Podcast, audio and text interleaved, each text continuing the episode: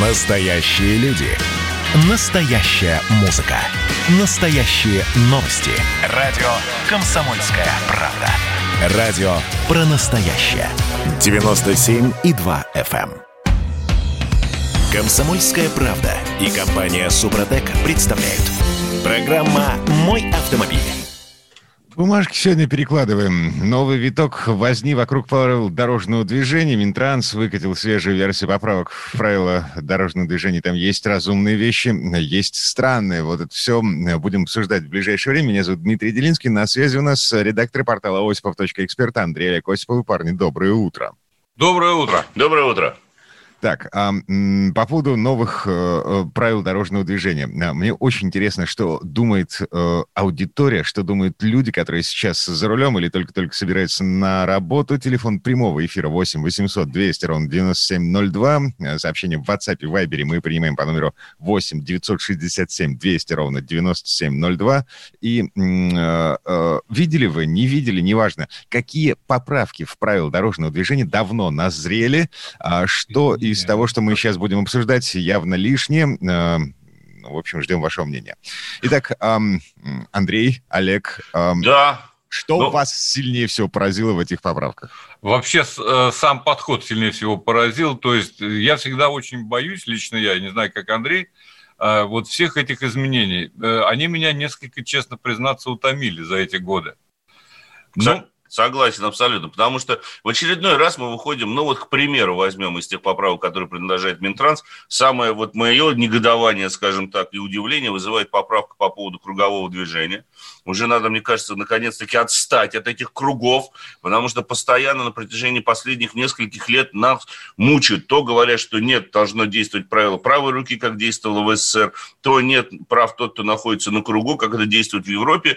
А, В итоге, как вроде склонились к последнему, но нет. В очередной раз Минтранс нам предлагает следующую формулировку, что при выезде на перекресток с круговым движением уступать дорогу другим автомобилям, движущимся по кругу, надо будет при условии, если пересекающиеся дороги равнозначные и есть знак 4.3 круговое движение.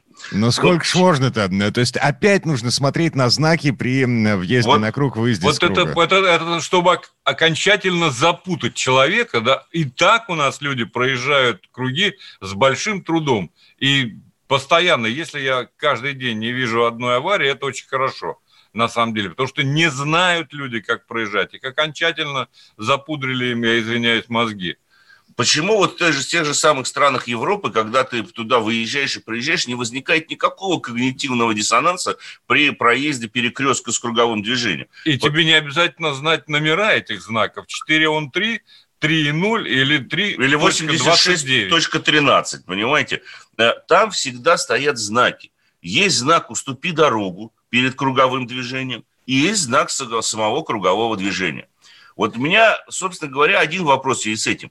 Можно просто перед каждым кругом поставить бело-красный треугольничек, означающий «уступи дорогу». И все. И чтобы мы, подъезжая к перекрестку, я имею в виду водитель, не думали, а вот в данном случае пересекающиеся дороги на кругу являются Равнозначны? равнозначными или нет.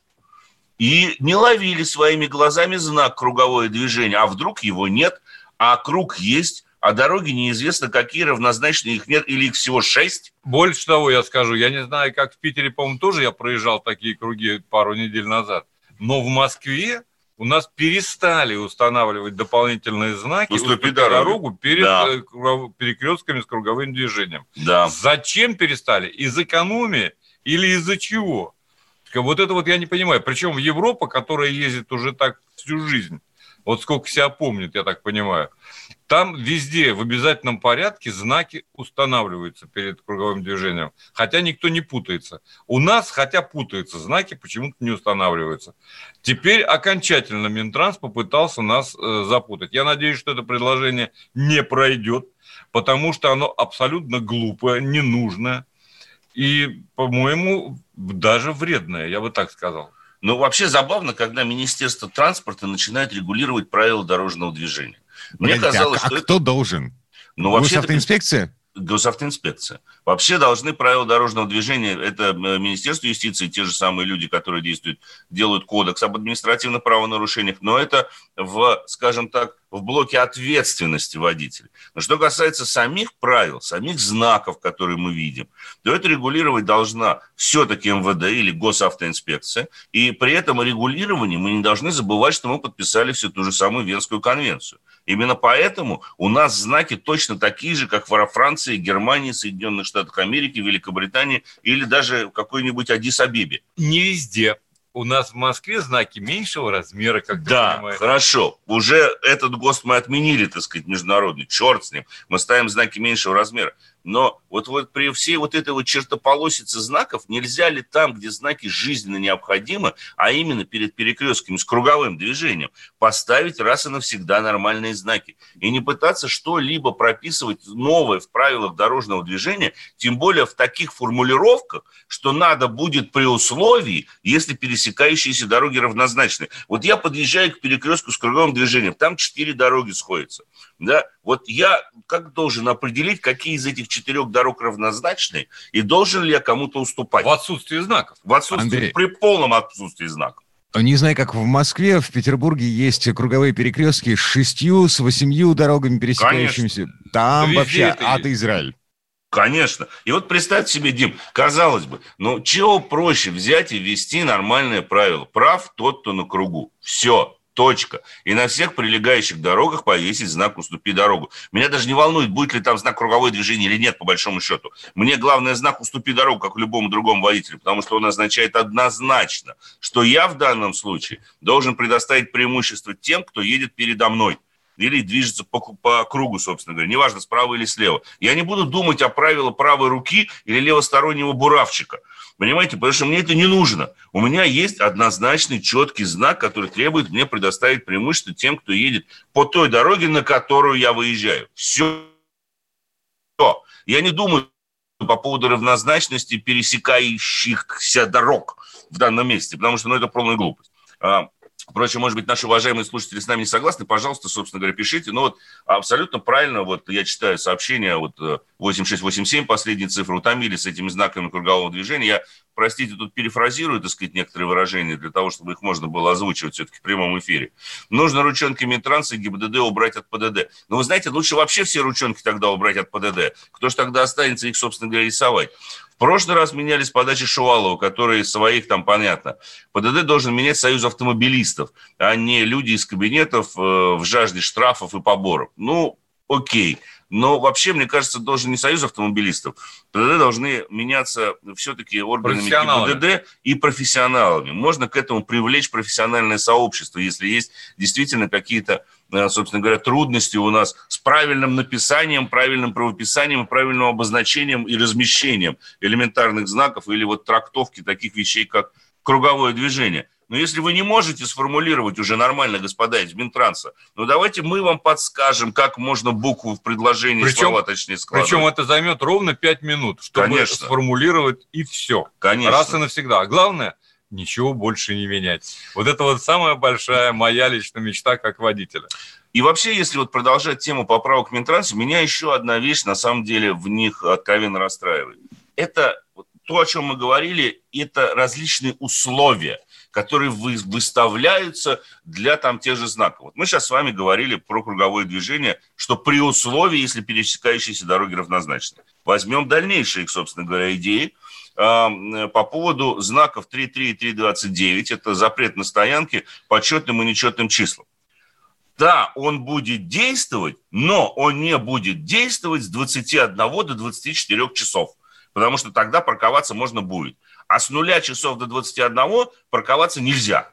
Вот можно тоже как-то мне по-человечески объяснить. Во-первых, если есть знак запрет стоянки, то значит я там стоять не должен. Это раз. И у него не должно быть никаких временных ограничений. Если там есть временные ограничения, знаете, в тех же самых правилах дорожного движения, вообще в правилах, есть такая табличка беленькая, обычно, с черным шрифтом, которая под знаками вешается. И она указывает время действия знака, когда он действует или когда не действует, по выходным дням, в какие-то часы и так далее. Зачем я должен, едучи, простите, по дороге и видя этот знак запрет на стоянке и остановке, думать, а вот он сейчас действует или не действует. Это может Потому быть что... Лексутову понравится и Дептрансу, чтобы я мог припарковаться и быстренько потом машину оттуда Пять- пять на тысяч. штрафстояночку. Пять тысяч. А потому что ты должен эти правила будешь звучить как таблицу умножения. Это, во-первых. Во-вторых, э, думать полезно, считается в Минтрансе. Водитель должен постоянно быть озадачен, озабочен и изумлен.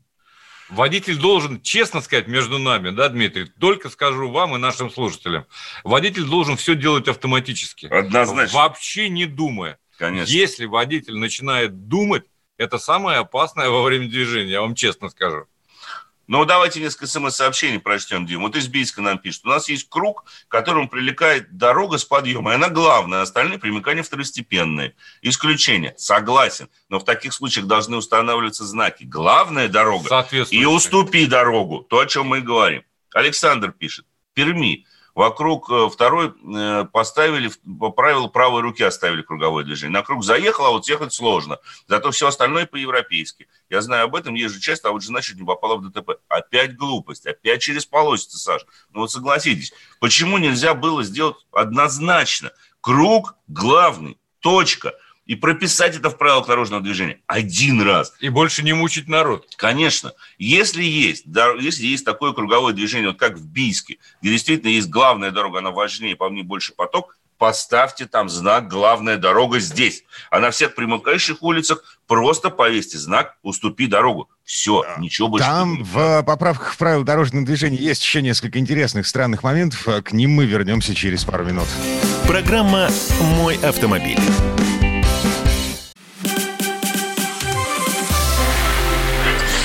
Начало Это действительно история, которая будоражит. Так вся страна обалдела. И Россия родина слонов, она от океана до океана, да, и мы, мы всегда правы, мы никогда не сдаемся. И самое главное, что же будет дальше? Комсомольская правда. Это радио.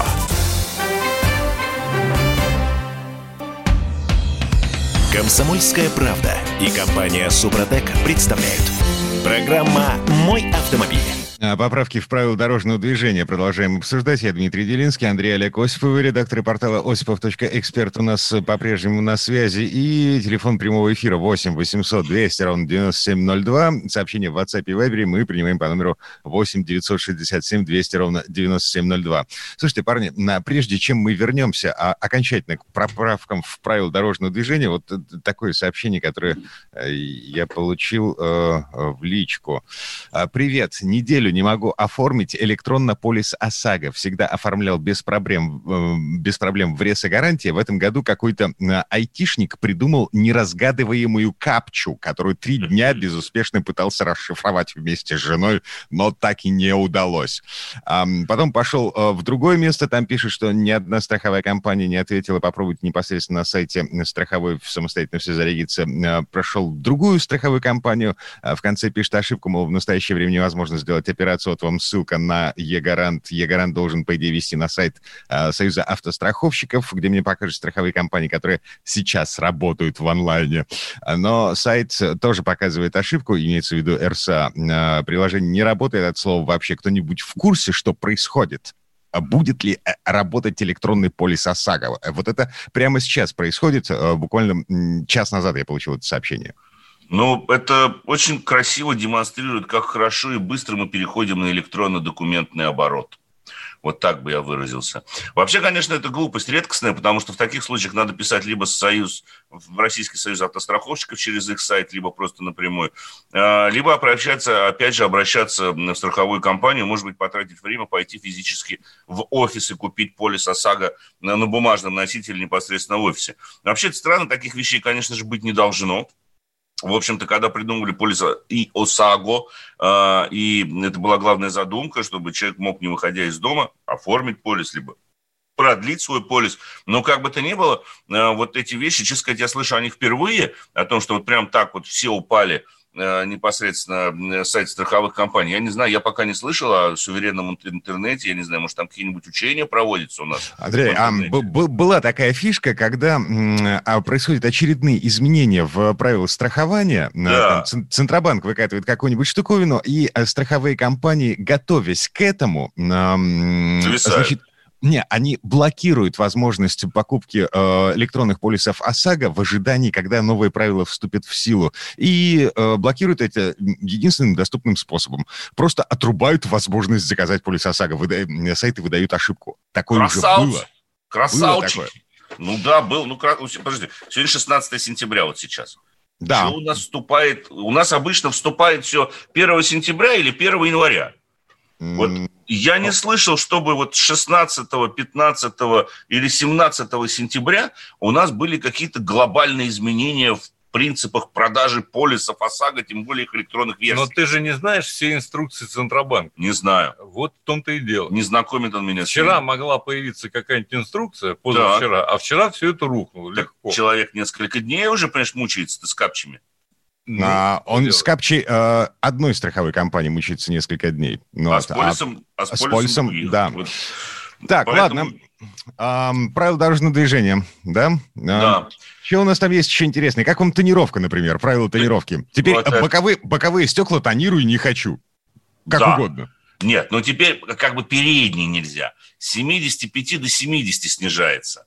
То есть, если раньше, грубо говоря, можно было там 75% уровня спецдопускания передних стекол, то теперь он снижается до 70. Те, кто наклеили себе 25% пленки, э, к сожалению, должны будут их переклеить.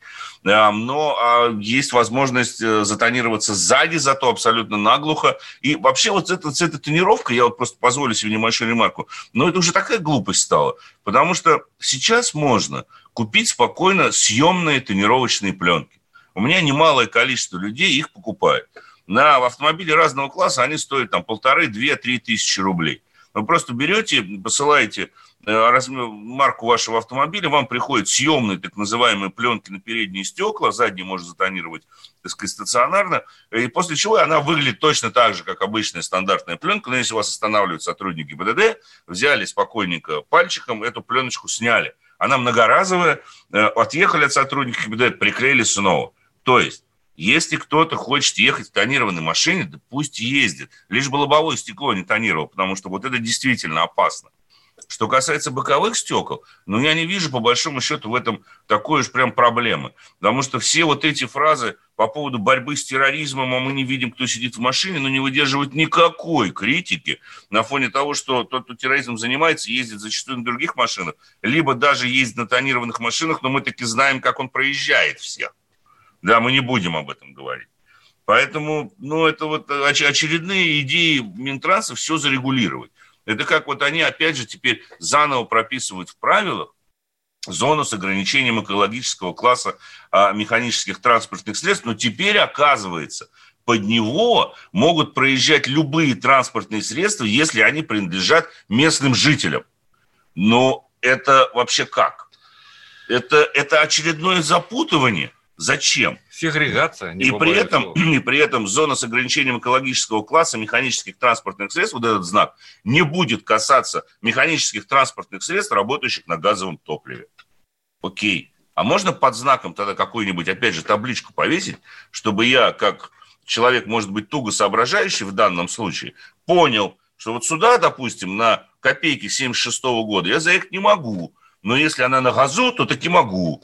Ну, наконец-то, между прочим, вводится знак новый. Заля- Зарядка для электромобилей. Самих зарядных станций э, нет, Но знак есть. зато знак будет. Это мы работаем на опережение. Это мы правильно. должны сразу же предусмотреть все то, что будет в будущем. Мы же о будущем всегда думаем. Мы же живем, собственно говоря, не только сегодняшним днем, но и завтрашним. Поэтому вот об этом тоже надо забывать. Ну, давайте еще есть один там момент по поводу поправок м, водителей автобусов. Я думаю, что говорить нет смысла, хотя на самом деле тоже забавно, что автобусы не, могут, не смогут ездить за пределами населенных пунктов быстрее 70 км в час, если есть в салоне стоячие места. Но они есть во многих автобусах, в общем-то. Ну, как бы то ни было, наверное, это действительно наилучшим образом скажется на безопасность. Но вот что немаловажно и что предлагает Минтранс, это, конечно же, э, они хотят ввести, так сказать, в правила дорожного движения термин «средства индивидуальной мобильности».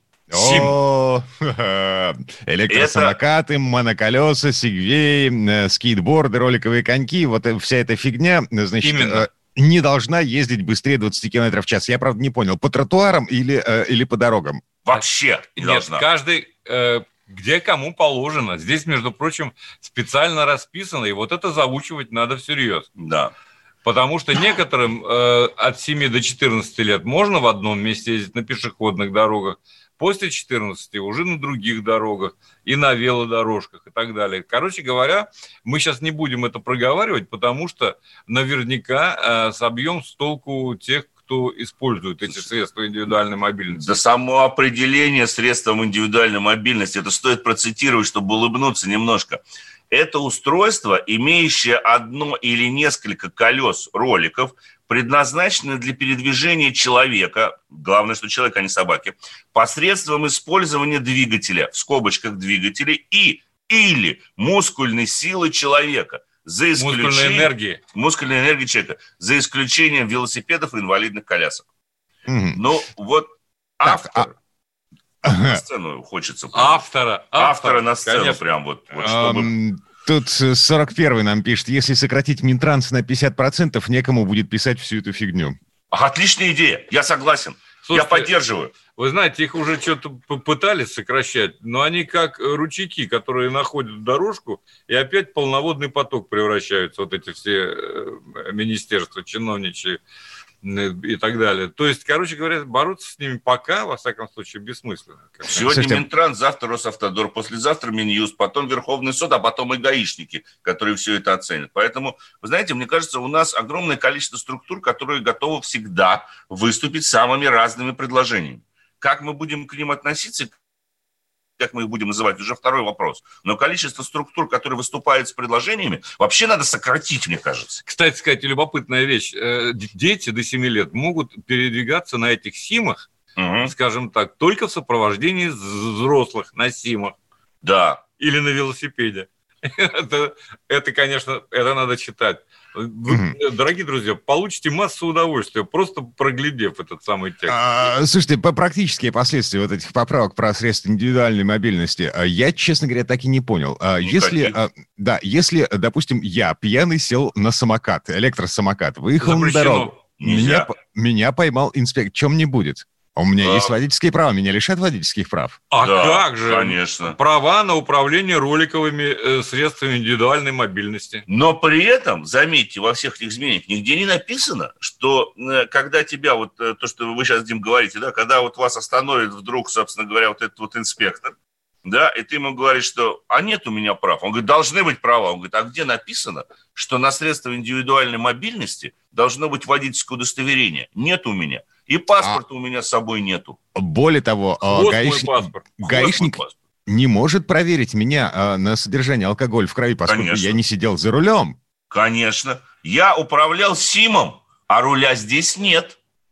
Так что до свидания. Поэтому, вот опять же, вот написать они написали. Толку от, от того, что там написано, не будет ровным счетом никакого. Но зарплату получили. Но зарплату получили, премию. и, главное, отчитались, поставили галочку. Мы попытались отрегулировать, отрегулировали, зарегулировали все. Вот регулируй, дабы регулировать. А, Умолкаем, Андрей- предлагаем к автомобилям перейти.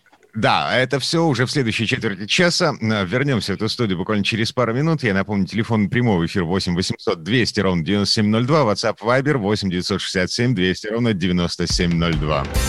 Программа «Мой автомобиль». 2020 год перевернул жизни каждого. Что будет дальше, не знает никто. Мы не предсказываем, мы предупреждаем. Будущее может оказаться гораздо более опасным, чем настоящее. И все эти угрозы человечество прямо сейчас создает своими руками. Премьера на радио «Комсомольская правда». Слушайте новый проект «Мир дикого будущего». 10 фантастических аудиорассказов. 10 предупреждений о том, в каком мире мы можем проснуться уже завтра. С 14 сентября в 22.00 по московскому времени. Комсомольская правда и компания Супротек представляют. Программа «Мой автомобиль». Пусть эти умники приедут в южный регион летом, покатаются без тонировки хотя бы недельку. Левая сторона тела за лето сгорает напрочь, пишет нам 22-й. А, это мы вернулись в студию радио «Комсомольская правда». Я Дмитрий Делинский, Андрей Олег Осипов, редактор портала осипов.эксперт вместе с нами. А, а, ну, в общем, наступаем на хвост истории про поправки в правила дорожного движения я на всякий случай напомню, там написано, что боковая тонировка, тонировка боковых стекол теперь а, разрешена полностью, то есть можно тонировать наглухо, так что вообще ничего не видно будет. Жители южных регионов, вот, видите, выдыхают с облегчением. А, ну, хорошо будет давиться. Но, насколько мне известно, Дим, вы несколько неправы. Задние колеса, задние колеса, задние стекла-то можно тонировать. Но вот насчет передних стекол норма про наоборот, снижается с 75 до 70 процентов. Э, это лобовое. Передние, а. левые, да, передние, э, боковые, они, они теперь могут тонироваться наглухо. Ну и хорошо, вот я согласен. Машина тонированная смотрится лучше, и к тому же в ней уютнее. Давайте о машинах. Дим, попрошу да. вас напомнить координаты прямого эфира, дабы наши уважаемые слушатели, вдруг у них есть какой-нибудь вопрос, могли таки позвонить или что-нибудь написать, пока мы не начали рассказ о двух модельках, о которых хотим сегодня, так сказать, поделиться с вами. 8 800 200 ровно 9702. Это прямой эфир. А, сообщение в WhatsApp и Viber принимаем по номеру 8 967 200 ровно 9702. И э, что, трогаем машины руками? Именно. Точно. И первое, давайте потрогаем э, машину для жизни. Она так и называется. Opel Zafira Life. Если вы думаете, что имеет какое-то отношение к Зафире прошлых поколений, которая была э, компакт-веном номер один в Европе, то это не так. Это полноценный вен полноценный вен, э, который меня порадовал. Вы знаете, вот первое, что мне бросилось в глаза, и первое, что меня по-настоящему порадовало, это запас хода. При баке 69 литров запас хода 1000 километров. Сколько? Тысяча. Так не бывает. Так бывает, если, если у вас турбодизель двухлитровый, который в смешанном цикле расходует 6,2 литра на 100 километров пробега. Правда, у меня тысяча появилась, когда я ехал по магистрали. Бортовой компьютер постоянно пересчитывает, ну, какой у вас запас. В зависимости от расхода, конечно. В зависимости от расхода. Поэтому, если вы э, в экономичном режиме едете, то, конечно, э, вот такой запас у вас и выводится на табло. Даже больше тысячи было. В какой-то момент 1100 было при полном баке. Э, и мне это действительно приятно, конечно, сознавать. На самом деле э, двигатель поразительно экономичный в смешанном цикле у меня расход составлял, конечно, не 6,2, а где-то около 7 в Москве. Но надо учитывать, что стоял в пробках, естественно, а не только по прямой mm. по МКАДу гонял. А это машина, э, на минуточку, длиной 5 метров. 5 на... метров? Да, Причем... 6, 6 пассажиров. 8. А, 8, да. А, ну, пассажиров, если да, пассажиров может быть либо 6, либо 7. Э, плюс э, водитель. Вообще э, и мест тоже может быть, в зависимости от компоновки салона. Предлагается два варианта длины, на самом деле. Вот я езжу на 5-метровой, 4,958, если быть точным, а есть еще 5,308. Это более такая вынестая, скажем так, автобусная версия – длинная, ну кому нужно, э, ради бога. Комплектаций несколько. А при этом цены начинаются от двух миллионов, что очень приятно. Миллион девятьсот девяносто девять девятьсот, если быть точным. Ну да, хорошо, миллион девятьсот девяносто девять. Это приличная цена, приятная цена. А, но, с другой стороны, э, понятно, что есть немало конкурентов на российском рынке. Первый главный транспортер, естественно, Volkswagen. Но тот может идти с полным приводом. Здесь привод только передний. Но транспортер, случае, как и Каравелла, как и Мультивен, они будут существенно дороже все-таки. Да. Даже в базовой комплектации. Тут скорее есть внутренняя конкуренция с Peugeot и Citroёnами. А, ну, Может быть, Ford Transit коммерческий, вот еще тоже немножечко в эту же ценовую нишу, скажем так, влазит. Ford Transit, да, вполне себе входит, но э, уже... Торнео, это, точнее. Он немножко большой. Торнео у нас Поставляется? Поставляется, поставляется да, сейчас, да. Они делают сейчас. Так вот, э, что под капотом, за счет чего? 150 э, лошадиных сил, э, совмещен с шестиступенчатой автоматической коробкой передач, которой у меня нареканий никаких нет, 370 ньютон-метров при 2000, то есть это очень хороший разгон обеспечивает. Вообще машина разгоняется, весит она больше, около 3 тонн, 2700 тонны, mm-hmm. 2700 килограммов. Вот до сотни она может ускориться за 12,3 секунды, ну, на 0,4 длиннобазная версия э, подольше. И при этом набрать максимальные 183 км в час. То есть машина достаточно резвая при своих габаритах, при своем весе и при достаточно скромном объеме двигателя. 56-й нам пишет, 2 литра турбодизеля, это очень хорошо. Москва, Судак, Москва всего на 10 500 рублей потратил на топливо при средней вот. токовой скорости 110 км в час. Главное, чтобы не 111, да. потому что сейчас среднее везде секут. Главное, что 110, а не 101. Потому что если 111, 90, да. получите штраф, распишитесь, будьте любезны оплатить. Вы знаете, э, на самом деле, конечно, все зависит от э, режима движения. Так сказать. Если вы Э, сильно превышаете скорость, расход будет больше. Конечно. Потому что идеальный вариант – это когда вы едете со скоростью, вот как в Москве на МКАДе, 120 км в час, около 120. Но машина вообще 90, 110, 120. 115. Отличный да. вариант. У меня сегодня на 115 э, на МКАДе, ну там 100 разрешенное, значит 115 совершенно спокойно, а расход составлял 5 литров. Моментный. Моментный расход, да, я засекал, ну, долго, даже в одном режиме ехал по ровной дороге, где-то 5, 4, 7, вот так. То есть это очень неплохой показатель. Единственное, что меня несколько в смысле управляемости огорчает, это усилитель рулевого управления электрический. То есть все-таки приходится работать при, при небольшой ну, он, скорости. Он вообще странный несколько настроен, потому что я тоже проехался на этом автомобиле. Мне вот что не понравилось, это то, что, с одной стороны, когда ты едешь вот прямо по МКАДу, по дороге, да, по, по обычной дороге, у тебя очень хорошая обратная связь на руле, действительно. Ты прям чувствуешь. Но вот когда мы в обычных городских условиях начинаем поворачивать, вот есть ступенька в момент, когда мы начинаем прикладывать усилия. Ну, это с одной стороны, это хорошо, потому что ты чувствуешь, что тебе надо сделать, дорогу чувствуешь. А с другой стороны, с другой стороны ты, конечно, трудишься. Да. Это безусловно. И еще одно, за счет чего, собственно говоря, вот такая приемлемая, с моей точки зрения, цена. Mm-hmm. За счет того, что э, передние сиденья, которые двигаются по салону как угодно на салазках, да, чтобы их э, развернуть и сделать такой бизнес-салон против движения автомобиля, да. да, надо все-таки снять и переставить. Там это нетрудно делается, потянул за красную веревочку специальную да. такую. И, собственно говоря, э, ну вот э, в отличие от, там, допустим, э, мультивенов, в котором все это электрическое. Где не нужно сиденье вытаскивать. Где не нужно вытаскивать сиденье. Оно просто поворачивается. Но за счет этого а, автомобиль вполне себе приемлемой ценой обладает. Конечно. И кроме всего прочего, конечно, огромный салон, там 2700 литров, в общем, это больше, чем достаточно, можно сложить, увеличить. Задний ряд сидений, кстати, тоже передвигается. То есть он, э, автомобиль получается многофункциональным. При этом не маленький клиренс. То есть вполне себе э, спокойно можно подъезжать к бордюрам, никаких Э, проблем нет. Передаю слово Андрею, потому что он хочет рассказать. Да, ну, надо, надо подводить уже итоги, собственно говоря, длительного теста Рапида. Вот уже третья неделя он находится в моих руках. Э, машинку, конечно, мне, мне немножко жаль, но вы знаете, вот после двух с половиной недель, наконец... Жаль, потому что в руках твоих? Да, потому что в руках моих, потому что, ну, я же обещал устроить ей серьезную проверку. Ну вот теперь, наконец-таки, автоматическая коробка передач окончательно адаптировалась под мой стиль вождения. Переключение теперь всегда происходит где-то на отметке 4-5 тысяч оборотов. Она теперь их держит постоянно, даже если разгон достаточно плавный. Но, э, тем не менее, расход масла не замечен. Это, наверное, главное, потому что проверял. А, я напомню, предыдущий двигатель Рапида жрал масло как не в себя. Да, да. Но здесь, по большому счету, кажется, стоит тот же самый 1.6, производимый у нас, 110 лошадок и 155 ньютон-метров крутящего момента.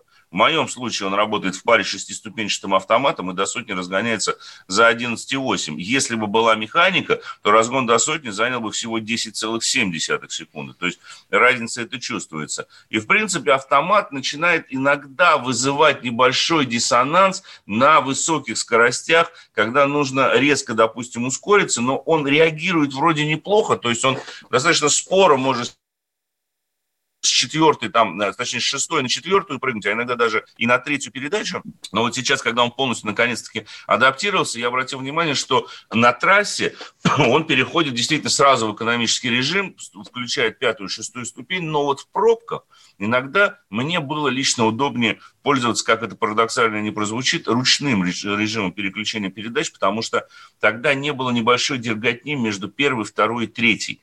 Когда вот ты интенсивно вроде разогнался, пробка тронулась, потом тебе надо притормаживать, он уже включил повышающую степень, ты нажимаешь, он включает пониже, это сопровождается небольшим толчком. Он просто не успевает за твоими желаниями, я тебе должен сказать. Да, поэтому проще на самом деле... Слишком часто меняешь алгоритм движения. Может быть.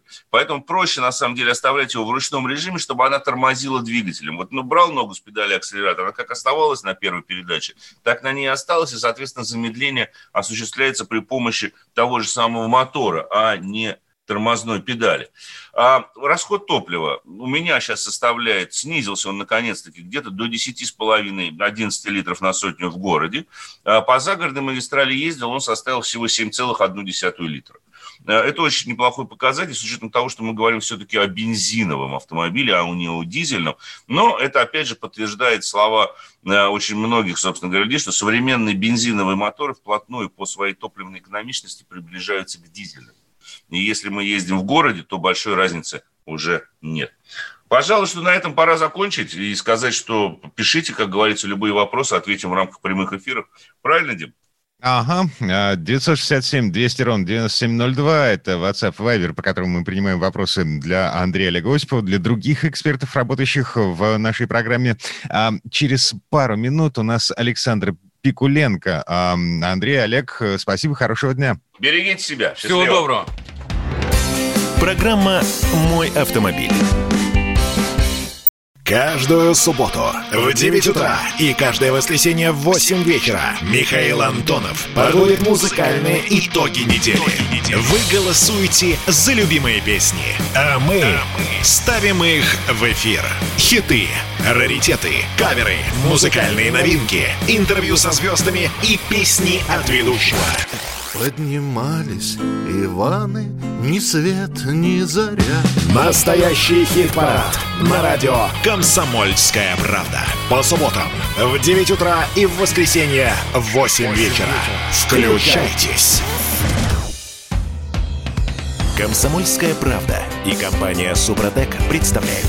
Программа «Мой автомобиль». А это мы вернулись в студию радио «Комсомольская правда». Я Дмитрий Делинский. В этой четверти часа у нас нетрадиционная история от Александра Пикуленко. На этот раз речь пойдет о первом электрическом кроссовере компании Cadillac. Машина называется Lyric, и говорят, что она появится на рынке уже в следующем году и станет флагманом будущей линейки электромобилей концерна General Motors. Но слово Сан Санычу. Как тебе такое, Илон Маск?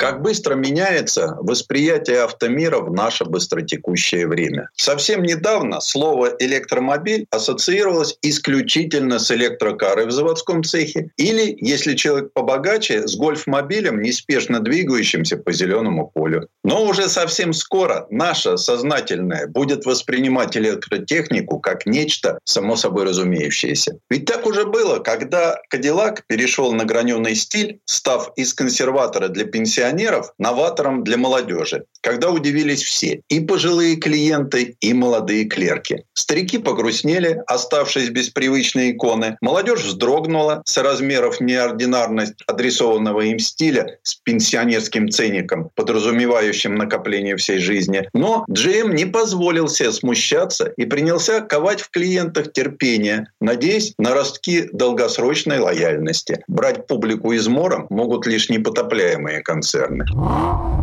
Было время, когда GM, внезапно утративший плавучесть, поглощаемый кризисом, стремящийся погрузиться на дно и в последний миг поддержанный кредитом правительства, сбросил весь возможный балласт. Отказался от Oldsmobile, Pontiac, Hammer, но любимым многими Кадиллак в его неосмотрительном стиле трогать не стал, все еще надеясь на всходы давно закопанных в землю семян. А чтобы не выглядеть нелепо, GM решил развлечься покорением Европы, что, учитывая историю с географией и генеалогические корни бренда, имитирует возвращение к истокам. Это сложно осознавать, и не у всех сейчас укладывается в голове, но будущее уже наступает, и мы наблюдаем этот процесс. Век двигателя внутреннего сгорания в автомобилестроении стремительно подходит к концу. Практически у каждого автомобильного гиганта появилась модель с альтернативным силовым силовым агрегатом на борту. С появлением компании Tesla на автомобильном рынке многим гигантам мирового автопрома пришлось поднапрячься и показать всему миру, что они тоже задумывались об альтернативных силовых агрегатах. И они тоже ведут активные действия по внедрению альтернативных силовых установок в массовое производство на топовых моделях. Как мы видим сейчас, на автомобильном рынке массово начали появляться всевозможные электрические модели автомобилей. Компания Tesla поставила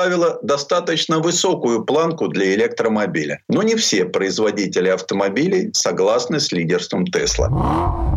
Давайте сегодня рассмотрим машину будущего от Cadillac. Американцам кажется, что их новейший лирик выглядит сделанным специально для всего мира. Но в старом свете он воспринимается образцом американской внешности, в котором самомнение нового света выражено настолько очевидно, что кажется почти гротескным. Но при детальном знакомстве с машиной недоумение отступает, постепенно сменяясь пониманием авторской затеи. В нем нет ничего надуманного. Приглушивший былую граненность электромобиль действительно такой невозмутимый и самоуверенный, как выглядит.